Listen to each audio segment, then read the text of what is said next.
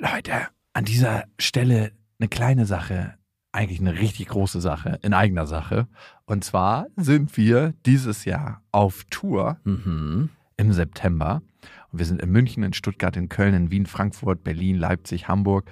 Und es ist immer so geil, auf Tour zu sein und alle mal zu sehen. Die Tour heißt Zu hart für den Podcast. Und das ist auch Ich bin Programm. gespannt, was da richtig hart sein wird.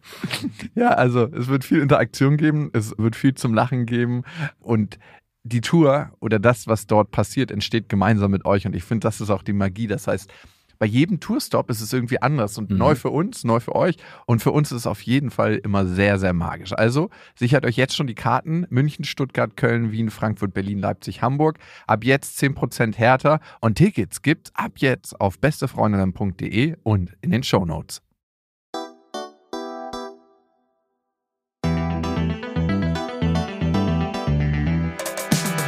Beste Freundinnen, der ultra-ehrliche Männer-Podcast. Ohne fühlt sich's einfach besser an. Wenn wir Freunde wären, dann würdest du so einen Scheiß überhaupt nicht machen. Du machst uns alles kaputt, das Spiel. Ich kann mich auch unglaublich gut mit ihr unterhalten, aber sie bräuchte, sie bräuchte ihren Psychotherapeuten damit da, dabei. echt gut lügen, wirklich. Hallo und herzlich willkommen zu Beste Freundinnen. Hallo? Euer Apfelmittel für die Ohren. Mm. Weißt du, was eine der für mich wichtigsten Fragen im Leben ist? Nein, aber ich glaube, ich werde sie gleich hören. Was ist das, wonach wir einen Partner aussuchen sollten? Nicht wonach wir Partner aussuchen, sondern wonach sollten wir tatsächlich jemanden aussuchen, mit dem wir unsere Lebenszeit verbringen? Weil ein Partner strahlt ja auch immer ab auf einen, ne? wie er sich verhält, wie sie sich verhält. Wir passen uns an in unserem Verhalten. Wir erfüllen uns gegenseitig unsere Bedürfnisse. Wir wachsen aneinander, wir wachsen miteinander. Und ich habe in meiner Vergangenheit gemerkt, ich habe mir immer meine Partner nach meiner Mutter ausgesucht, so wie meine Mutter zu mir war, in ganz, ganz vielen Facetten und wie mein Vater zu mir war. Und ich glaube, für die Zukunft ist es eigentlich besser, nach anderen Attributen zu suchen. Ach, meinst du? Nee, es, es, mal, es hörte sich vielleicht so an, aber ich glaube schon, dass man Auch. leider irgendwie dann doch nach dem sucht, was man kennengelernt Genau. hat. Und das ist das Krasse. Wir denken immer, wir haben so ein Gefühl und unser Gefühl sagt uns den Weg und es ist richtig. Aber das Ding ist, unser Gefühl sagt uns nur, was wir schon kennengelernt haben in den meisten Fällen in unserem Leben.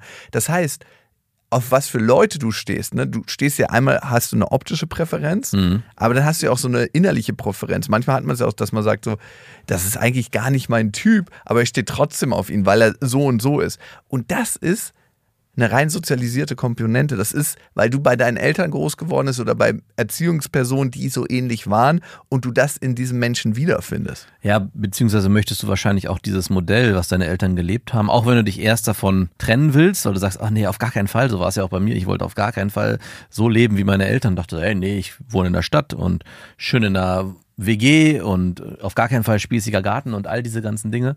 Und am Ende bin ich dann doch wieder da gelandet. Und ich befürchte fast, dass man, wie gesagt, nicht nur sich Partner sucht, die emotional so ähnlich sind wie die Eltern, sondern die auch das Lebensmodell mitgehen würden, was man kennengelernt hat.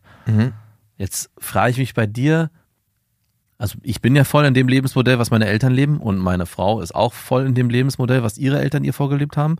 Und jetzt frage ich mich bei dir, ob das dann auch bedeutet, du musst eigentlich immer In Trennung in leben. Trennung und leben. Mit in vielen verschiedenen Partnern. Ja, genau. Du musst mehrere Kinder zeugen. Auch Ich habe noch drei Kinder zu zeugen, wenn ich dem Modell nach meinem Vater nachlebe. Und, Und wie noch viel- zwei bei meiner Mutter. Ah, okay.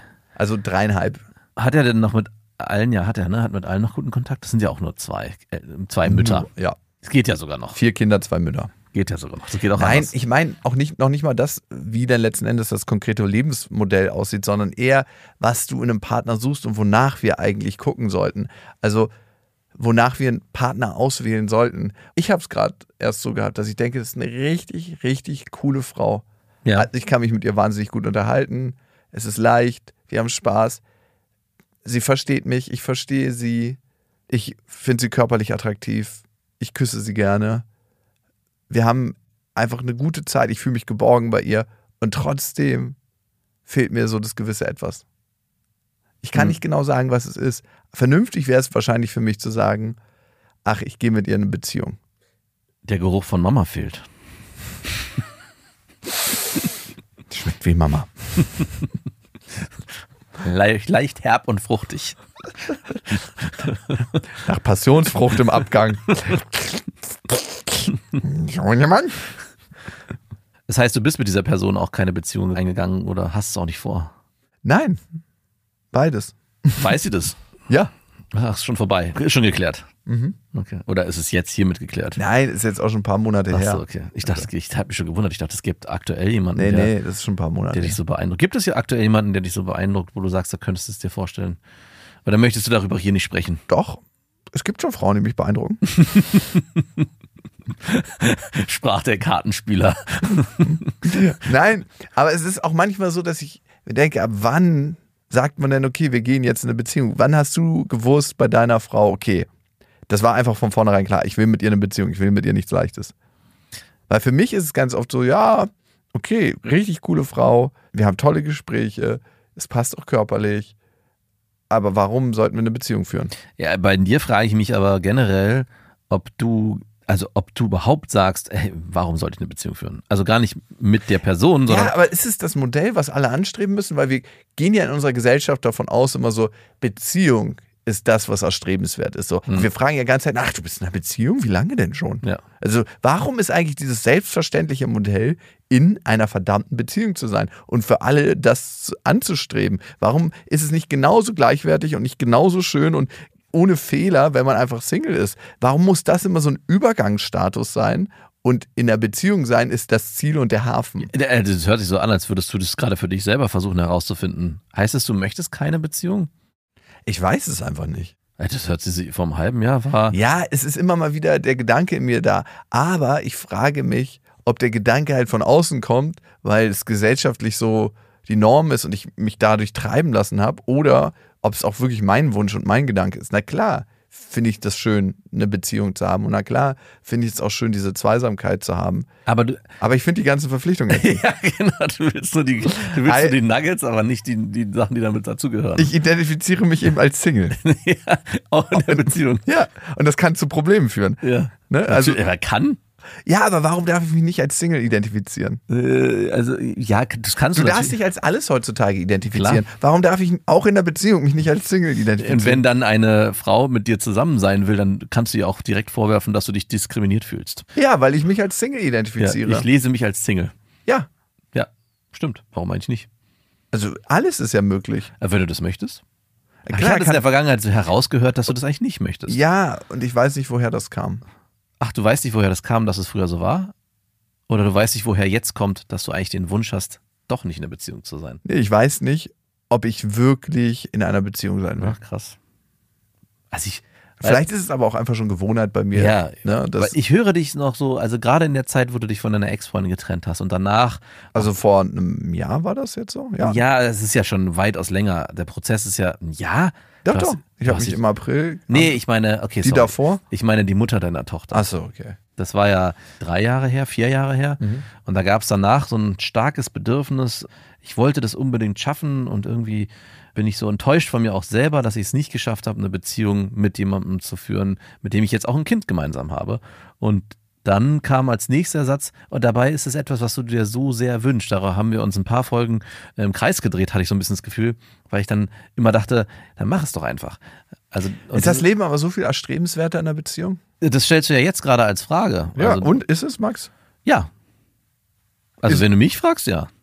100 Prozent. 100 Prozent geht's mir Also wie besser. viel Prozent ist dein Leben besser als als Single? Also du als Beziehungsmensch jetzt.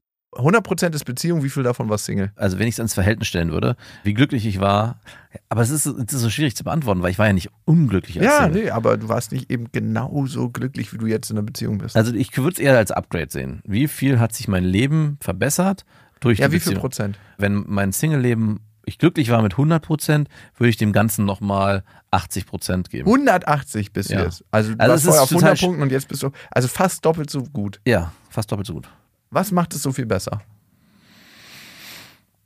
Also es ist, Du bist einer dieser Mitglieder, die sagen, Single sein ist ein Übergangsstatus. Du Genau. musst in eine Beziehung. Ja, klar, das bin ich. Also ich glaube, dass es erstrebenswert ist, in eine Beziehung zu kommen, mit jemandem das Leben gemeinsam zu verbringen, nicht alleine, das Glück zu teilen, Kann man ja auch mit anderen Menschen. Verantwortung auch zu teilen, sich zu 100 Prozent auf jemanden verlassen zu können, nicht immer sich nur auf sich selbst verlassen zu müssen, jemanden an der Seite zu haben, der einen auch kritisiert und seine Fehler aufzeigt, also einem auch die Möglichkeit gibt, hey, es gibt ja auch immer bei mir wieder an regelmäßigen Punkten Verbesserungspotenzial, beziehungsweise muss ich mich auch anpassen, um die beste Version meiner selbst zu sein. Also es gibt ganz viele Aspekte, die mich in einer Beziehung besser sein lassen, gerade auch noch mit Kindern, das kommt ja noch hinzu und das ist ja der nächste Aspekt, also das ist ja nicht nur Beziehung, sondern ich bin ja im nächsten ultimativen Stadium angekommen, der danach kommt, das ist Familie Ja. und da müsste ich ja dann nochmal 100% draufrechnen, also bin ich jetzt schon bei 280 Prozent, die es mir besser geht als als Single. Äh, Ist das wirklich so? Nein, natürlich, die, diese Prozentrechnung funktioniert nicht so ja, aber dann richtig. kannst du ja sowas machen wie 3% geht es mir besser. In der Na, Beziehung. drei Prozent ist ja lächerlich wenig. Nein, auf gar keinen Fall. Geht es dir so viel besser? Mhm. Es kann ja auch sein, dass andere Sachen dazu beigetragen haben. Also bist du durch die Beziehung besserer Mensch geworden? Ja, In welchen Bereichen? In Bereichen Verlässlichkeit, in Bereichen... Das habe ich dir beigebracht. Das ist so Quatsch. Du bist derjenige, der. Nein. Äh, Verlässlichkeit in äh, so Termine einhalten. ne, emotional. Was meinst du damit? genau. Du bringst es auf den Punkt. Lass es doch wirklich mal da Mhm. bleiben. Verlässlichkeit emotional. Was heißt das für dich?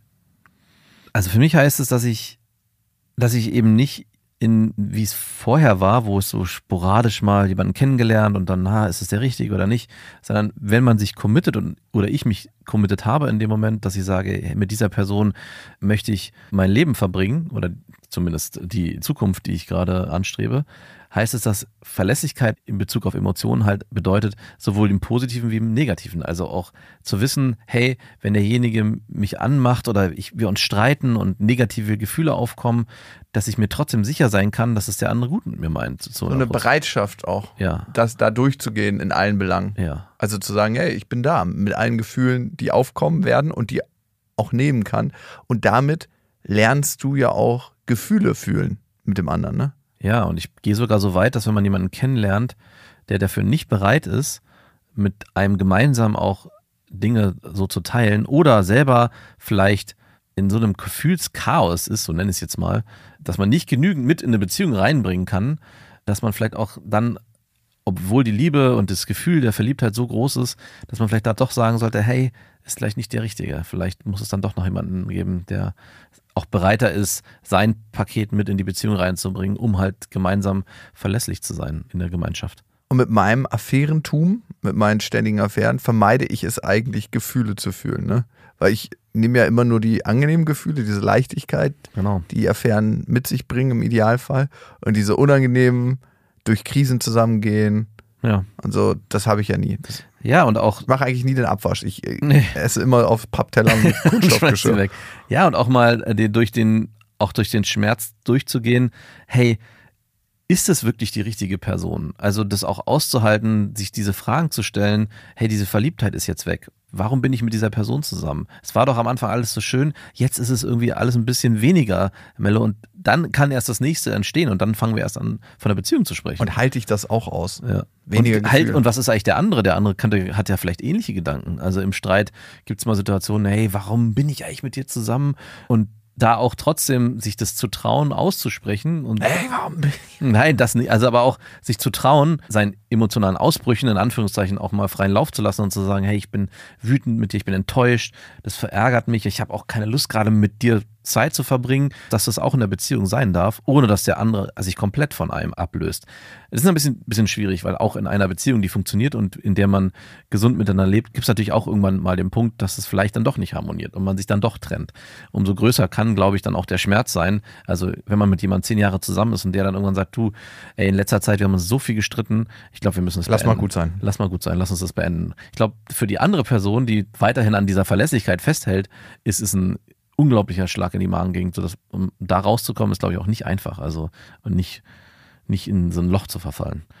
Und ich meine, dem entzieht man sich natürlich, wenn man dieses Single-Dasein weiterhin besteht, weil du, es birgt natürlich auch eine riesige Gefahr, wenn du so viel investierst in deinen Beziehungspartner. Enttäuscht zu werden.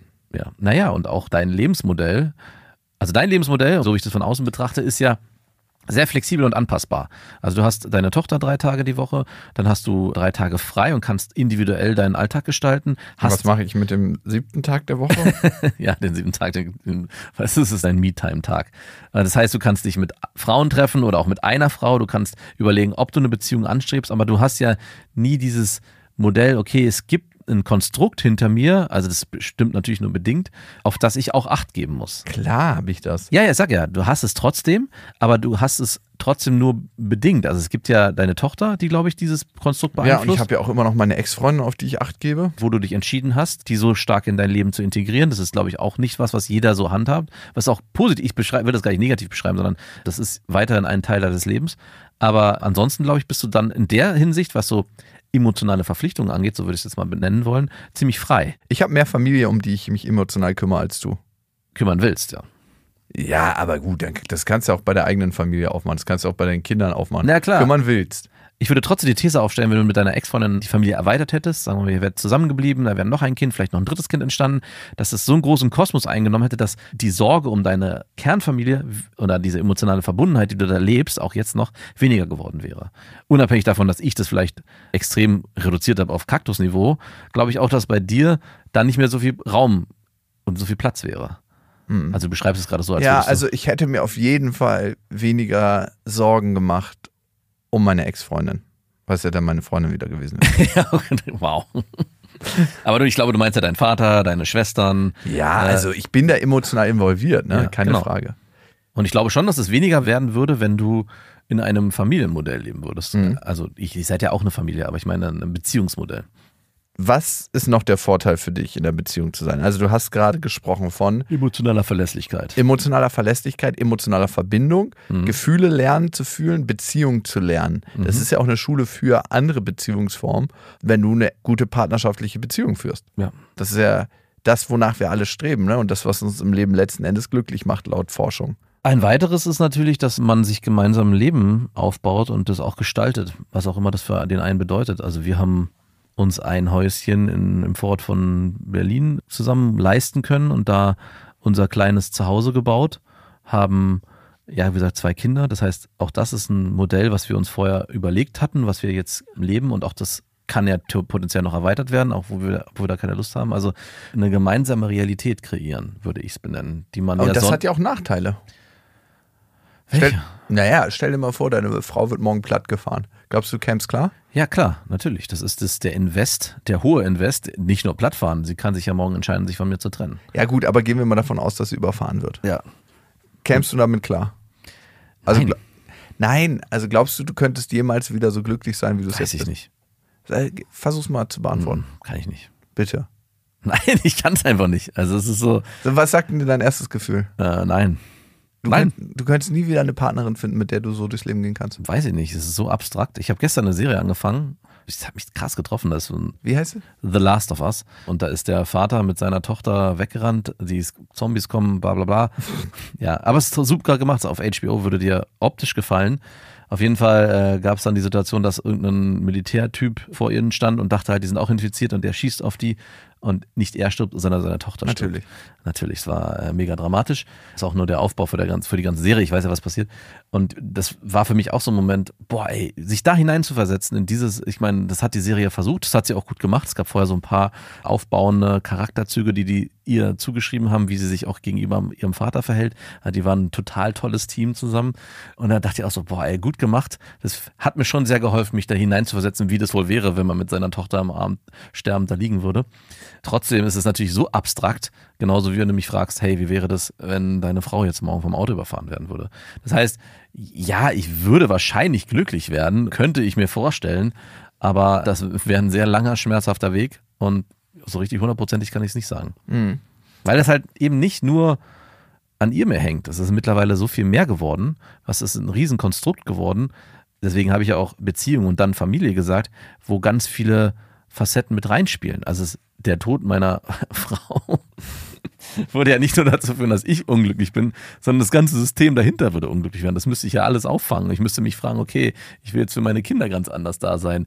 Äh, um Gottes Willen. Aber interessant, du fragst, ich habe mich auch schon mal gefragt, wie das wohl wäre, wie wohl mein Sohn reagieren würde, wie wohl meine Tochter reagieren würde, was das für große psychologische Bausteine auch mit sich bringen würde, wie die sich entwickeln würden. Du hättest auf jeden Fall die Chance, eine noch engere Beziehung zu deinen Kindern ja, aufzubauen. die hätte ich auf jeden Fall.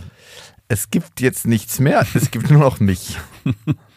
Okay, wir hatten jetzt ein paar Vorteile an Beziehungen, aber ich finde, es gibt einfach auch richtig krasse Vorteile am Single-Sein. Okay, welche? Du brauchst auf niemanden achten, was du machst. Ja. Also du, Auf jeden Fall ist ein Vorteil. Du kannst morgen sagen, ey, ich habe Bock in Urlaub zu fahren, wenn es deine Arbeit zulässt, wenn du irgendwie im Homeoffice arbeiten kannst oder remote, dann kannst du einfach direkt sagen, du kannst deine Tage gestalten, wie du möchtest. Du brauchst nicht abends irgendwie sagen, ey, übrigens ist es okay, wenn ich heute irgendwie zum Sport gehe und mich mit Freunden treffe. Fragst du deine Frau eigentlich, wenn du was machen möchtest? Äh, nee, wir sprechen uns ab. Aber es ist nicht so, dass du fragst, darf ich?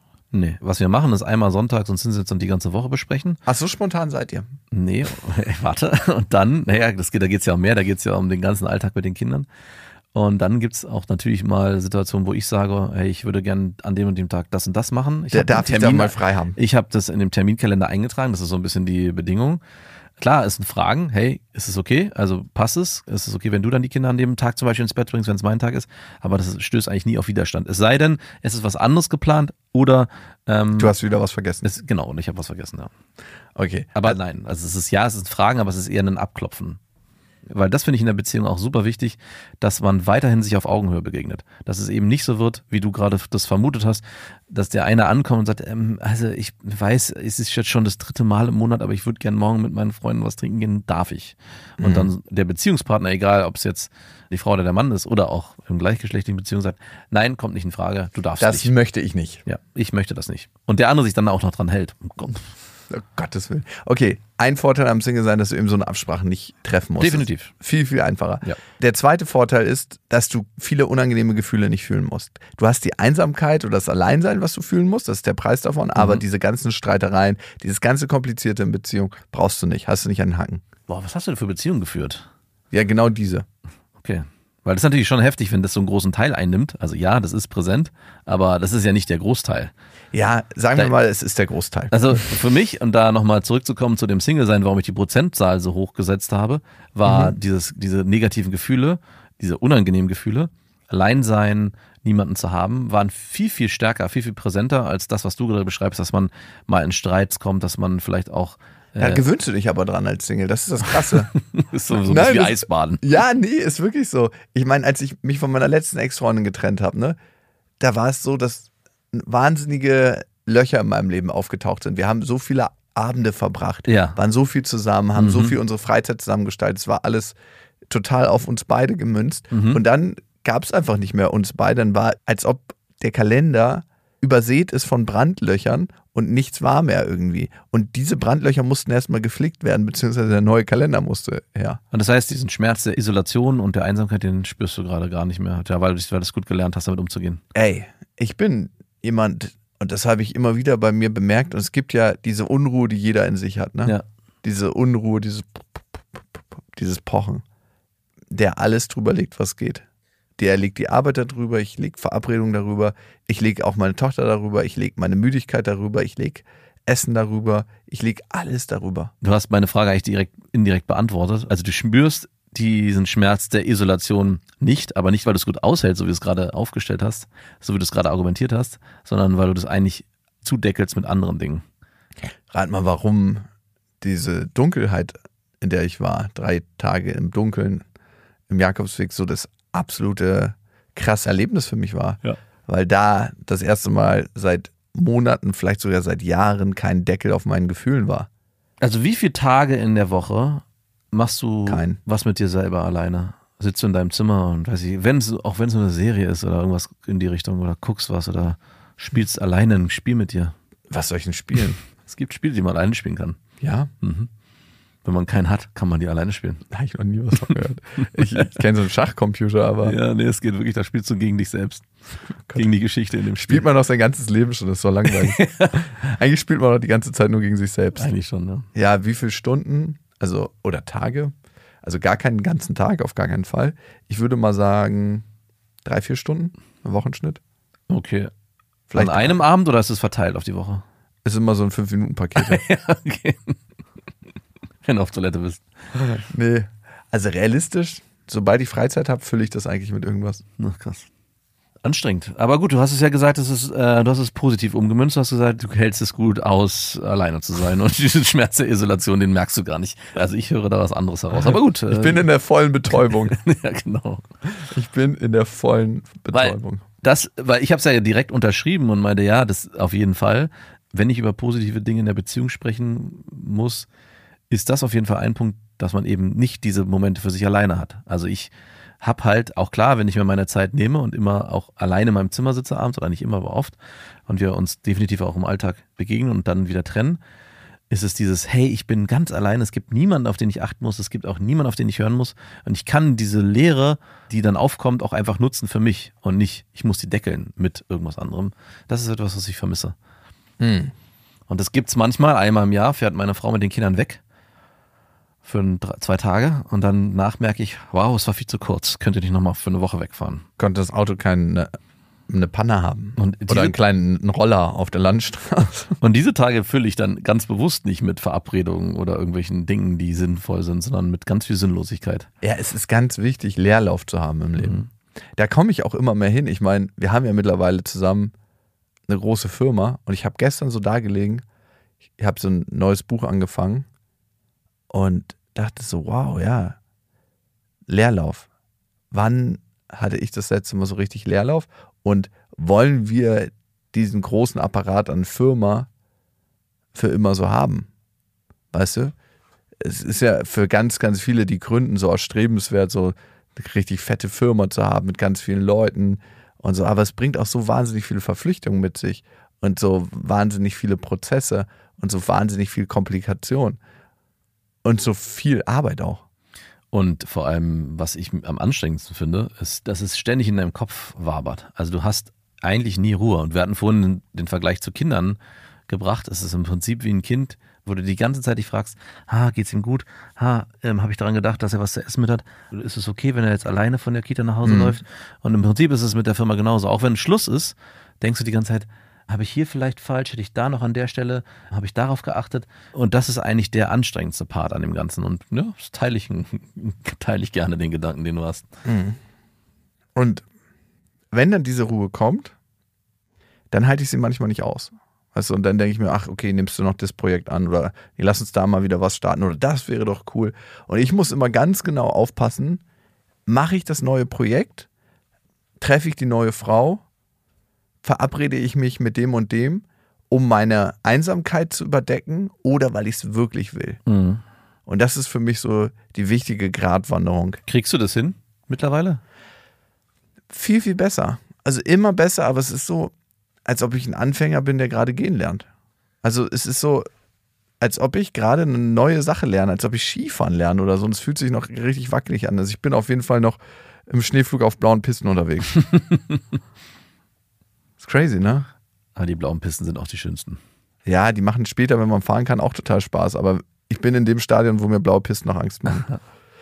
Okay, Single sein, die Freiheit, das ist das Bessere. Was mir noch besser gefällt, ist, du kannst anders spontan auf Begegnungen mit anderen Menschen eingehen. kannst du einfach als Single. Muss man sagen. Manchmal ist es ja einfach so, Das ist der, der eigenen Interpretation jetzt geschuldet, was das bedeutet. naja, ey, am Ende, wenn du eine coole Frau kennenlernst, kannst du halt mit der nach Hause gehen. Könntest du auch, aber du müsstest halt viel größeres Lügenkonstrukt drumherum bauen. Auf jeden Fall. Man müsste alle Fotos umklappen, wie wir in der letzten Folge besprochen haben. aber das ist auch ein Vorteil. Ja, also den unterschreibe ich auf jeden Fall. Das betrifft aber auch nicht nur potenzielle Beziehungspartnerinnen oder Affären oder jemand, den man vielleicht sexuell interessant findet. Das gilt auch auf Freundesebene, finde ich, bin ich mittlerweile sehr stark am gucken, hey, ist es jemand, den ich in meinem Leben haben will? Und es ist auch viel mehr Platz in deinem Leben, wenn Genau. du Single bist. Es ist viel mehr Platz Klar. und Raum für äh, Beziehung. Und du bist viel unabhängiger von, wo will ich leben, wo will ich sein, was will ich eigentlich mit meinem Leben. Und die Frage, die große ist, kannst du besser an dir selbst arbeiten und deine eigenen Themen lösen, wenn du in Beziehung bist oder wenn du Single bist? Ja, also das ist echt interessant, dass du sagst, weil ich gerade ja so ein paar Leute habe, mit denen ich irgendwie mich am Wochenende treffe. Also wir haben einmal die Runde D&D, dann habe ich so einen Gesellschaftsspielabend, dann habe ich mit einem, dem ich, dem ich regelmäßig zocke und noch, äh, da merke ich, wenn und ich das, Pumps. und pumpen, genau. Und wenn ich das einplane, wenn ich auf meinen Kalender gucke, ist der so voll, ich habe gar nicht mehr Möglichkeiten. Das heißt, wenn ich jemanden noch kennenlernen würde, müsste ich wirklich gucken, hey, okay, wenn ich wirklich mit dem mich regelmäßig treffen will, dann wird es extrem schwierig. Das heißt, ich muss dann eher die, das Angebot ablehnen, kann den halt dann nicht befreunden. Also es ist schon teilweise erschreckend, wie, wie das früher als Single war. Da war, wenn man jemanden kennengelernt hat, ja, easy, lass uns mal treffen, gar kein Problem. Und dann hat man hier und da und spontan und mal geplant. Das war alles gar kein, war, war überhaupt nicht notwendig, da auf irgendwelche anderen Konstrukte zu achten, sondern man konnte es einfach machen. Und das ist auf jeden Fall was, was ich, ja, ich vermisse es nicht, aber es ist schon was, was ich manchmal, was man schon manchmal an mir nagt. Glaubst du, man reift als Persönlichkeit besser heran, wenn man Single ist oder wenn man in einer Beziehung ist? Das ist schwierig zu sagen. Ich glaube, ich würde es nicht unbedingt auf Beziehung setzen. Ich glaube, als Persönlichkeit nicht besser, reift man auf jeden Fall ganz anders heran, wenn man Kinder hat. Okay, Und das- Kinder, ja, okay, Ja. toll. Ja, macht das im beste Vaterfreuden? Okay, äh, als Beziehung, dann würde ich aber trotzdem in den Beziehungspart. Ähm, Ich wusste, dass du das sagst. Du denkst also, du bist was Besseres. ich glaube nicht, dass ich was Besseres bin, aber ich spiele den Ball zurück. Ich glaube, dass auch die anstrengende Zeit mit deiner Ex-Freundin, also mit der Mutter deiner Tochter, dich sehr stark geformt hat und sehr viel auch bewegt hat in dir und dich zu einem besseren Mensch hat werden lassen. Ja, auf jeden Fall, weil ich in vielen Punkten gemerkt habe, das war von mir nicht in Ordnung. Da bin ich eigentlich nicht kompatibel für die Welt.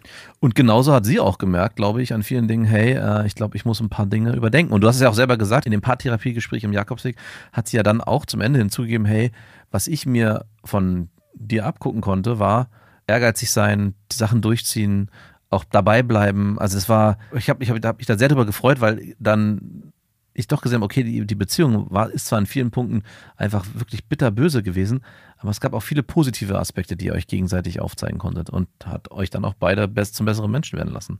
Ja, auf jeden Fall. Also, ich glaube, Beziehung lernt man immer nur in Beziehung. Also, du kannst dir so viele Beziehungsratgeber durchlesen und so können wir es in der Theorie machen. Aber man braucht auch immer die Praxis. Es ist sonst so, als ob du Fußball guckst und dann aufs Spielfeld gehst und sagst, ah, okay, der Ball lässt sich doch nicht ganz so leicht ins obere rechte Eck schießen, wie ich dachte, wie ich das mal im Fernsehen gesehen habe. Mhm. Klar, es ist gut zu wissen, okay, ich muss meinen Fuß so und so ansetzen und den Fuß durchziehen und äh, in die Richtung ableiten oder so. Ich, man hört, ich spiele keinen Fußball. Nein. Aber du weißt, was ich meine? Um dann letzten Endes die Praxis besser ausführen zu können. Aber am Ende lernst du das auch, wenn du spielst und wenn du eine Beziehung führst. Und wir können noch so viel in der Theorie lernen. Wir müssen aufs Spielfeld gehen und das auch machen. Ja. Und die Sache, ich glaube, die Sache mit dem Machen, die habe ich auf jeden Fall mit meiner Ex-Freundin gemacht. Die mache ich immer wieder, wenn ich in Kontakt gehe mit meinen Familienmitgliedern. Mhm. Und vor allem, finde ich, wenn ich nicht darauf beharre, dass ich den einzig richtigen Weg kenne, sondern wenn ich mich auch mit meinen Wünschen zeige, wenn ich mich auch mit meiner Verletzlichkeit zeige, wenn ich mit dem mich zeige, wo ich mir unsicher bin. Das ist es ja gerade, ne? Ich hatte ein ganz klares Bild von der Welt, was richtig und was falsch ist. Und dann bin ich mit meiner Ex-Freundin so hart aneinander geraten, wo das immer wieder in Frage gestellt wurde. Ist das richtig, wie ich das mir denke? Ist es gut so? Mhm. Und dadurch konnte ich es überdenken und bei vielen Dingen feststellen, nee, eigentlich äh, müsste man das ein bisschen anders sehen. Mhm. Und das lernt man eben nur in der Beziehung.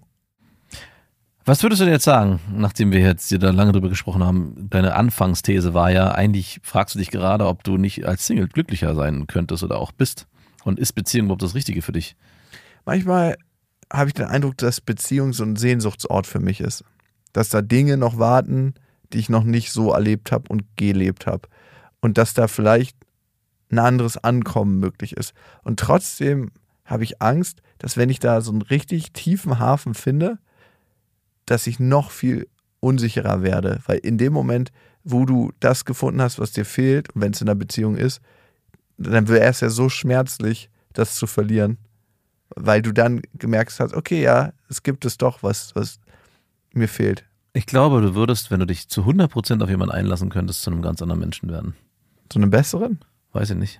Ich habe immer das Gefühl, du rennst gegen eine Mauer an und diese Mauer bleibt einfach bestehen, die ist unzerstörbar. Und dahinter ist was Neues und was ganz Großes. Aber ich weiß nicht, ob das dahinter hell oder dunkel ist. Und ich glaube, wenn du das zulassen würdest, und das hört sich für mich gerade so an, als wärst du derzeit nicht mehr bereit dafür, eine Beziehung zuzulassen, eine wirklich richtige Beziehung, wo man auch den, die Sätze sagt, hey, ich liebe dich, würde sich dann was auftun, was dich komplett, vielleicht sogar um 180 Grad drehen würde. Ja, was erwartest du denn? Was würde da passieren? Wie wäre ich dir gegenüber? Du, mir gegenüber weiß ich nicht, aber ich glaube, du würdest, also ich habe so eine Idealvorstellung, du wirst krass tiefenentspannt, du wirst so ein richtiger Slacker. Auf einmal ist der ganze Ehrgeiz verflogen und du empfindest es als positiv. Also so erschreckend das klingen mag jetzt gerade. Aber dass dein ganzes Brennen für etwas Eigentlich aus einem Mangel äh, verschwindet in dem Dann, Moment. dann wäre ja mein ganzes Brennen, was ich in meinem Leben habe, eigentlich aus dem größten Mangel.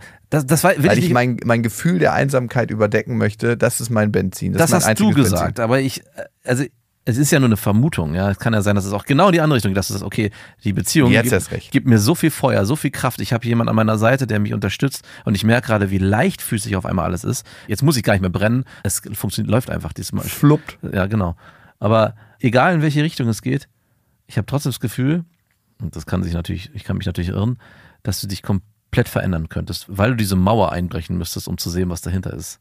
Aber I don't know. Und das Krasse, was ich auch noch spüre, Ja, ist, dass du dann nicht mal, also jetzt ist es ja so, wenn du dir das vorstellen würdest, okay, ich brenne nicht mehr, der Ehrgeiz ist weg, ich muss das nicht mehr machen, dass es sofort eine Leere auslöst und du dich damit überhaupt nicht identifizieren kannst. ja, wie die, die Lehre, die ausgelöst wurde, als ich nicht mehr mit meiner Freundin zusammen war. Genau. Und ich glaube sogar, also ich spüre sogar, dass es sein könnte, dass du sagst, ey, das fühlt sich so gut an und so richtig an und überhaupt nicht mehr falsch und ich bin hier zu Hause. Und vielleicht ist es auch einfach eine Gewöhnung dann von mir, ne? weil ich das eine schon viel, viel länger lebe in meinem kompletten Leben als das andere, dass ich mich daran auch gewöhnen müsste. Ne? Ja, wer weiß. Man muss sich als Single an Beziehungen gewöhnen. Und man muss sich als Beziehungsmensch dann wieder an Single-Sein gewöhnen. Es ist einfach so. Es ist alles eine Gewöhnung im Leben. Ja. Ich bin gespannt, wenn ich diese Mauer irgendwann mal durchbrechen werde, ob dieses gelobte heilige Land, was du dahinter siehst, auch auf mich wartet. Ja, ich bin mir nicht sicher, ob es gelobtes heiliges Land ist. Ich hoffe das, aber ich könnte mir vorstellen, dass es ein düsteres, äh, ich stelle mir das so schwarz und feurig vor und voll mit Lava durchzogen. Und du musst. Mein Beziehungsleben? Nein, dass dann, dass die, wenn du die Mauer durchbrechst, dass du danach, verdammt, hier sollte gelobtes Land auf mich warten und jetzt ist alles nur noch, nur noch schlimmer und noch dürrer. Eben gerade hast du das Bild noch anders aufgemacht, das gefiel mir Ich, besser. beide Bilder, ich Beide Bilder, okay. Ich gehe mit dem schönen Bild raus und nimm's mal mit, lass es mal auf mich wirken und vor allem lass mal ein bisschen Leerlauf zu. Leerlauf. Langweilen. Bewusst langweilen. Das steht auf meinem Zettel. Aber ist dann auch wieder ein To-Do, ne? Ist wieder ein To-Do. Das war Beste Freundinnen, eine Produktion von Auf die Ohren. Damit ist die Show beendet.